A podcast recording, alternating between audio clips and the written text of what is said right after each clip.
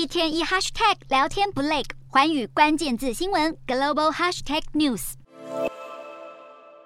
Greetings to the people of China. This message is from anonymous. 中国白纸革命遍地开花，国际骇客团体匿名者也出手，发起对抗中国运动，展开另一波网络战。匿名者也高举白纸，要声援中国的白纸革命。这个强大的致命骇客团体，并且声称骇进中国政府的网页。只见画面不断跑出中国官方网站的网址。匿名者除了公布疑似中国警政高层的名单，还向中国人民喊话，表示你们不孤单，并且列出五大诉求，包括停止强制核酸检测和强制隔离、中国言论自由、释放白纸活动被逮捕的人，以及取消国家主席职务终身制。而在中国似乎开始放宽防疫管控时，甘肃则爆出有一名十八岁女学生指控。无缘无故被抓进兰州方舱医院隔离，女学生越讲越气，表示自己没在怕，还痛骂半个学校的人全都被拉来填仓。这段录音档曝光后，引发舆论抨击。中国官方急灭火，称这名学生充分体会到自己的过激行为造成危害，已经道歉。中国核酸检测近来问题频传，阴性被检测为阳性，阳性能造假变阴性，拉进方舱后还传出部分单位可以获得分润等。中国对抗疫情多年，至今依旧乱象百出。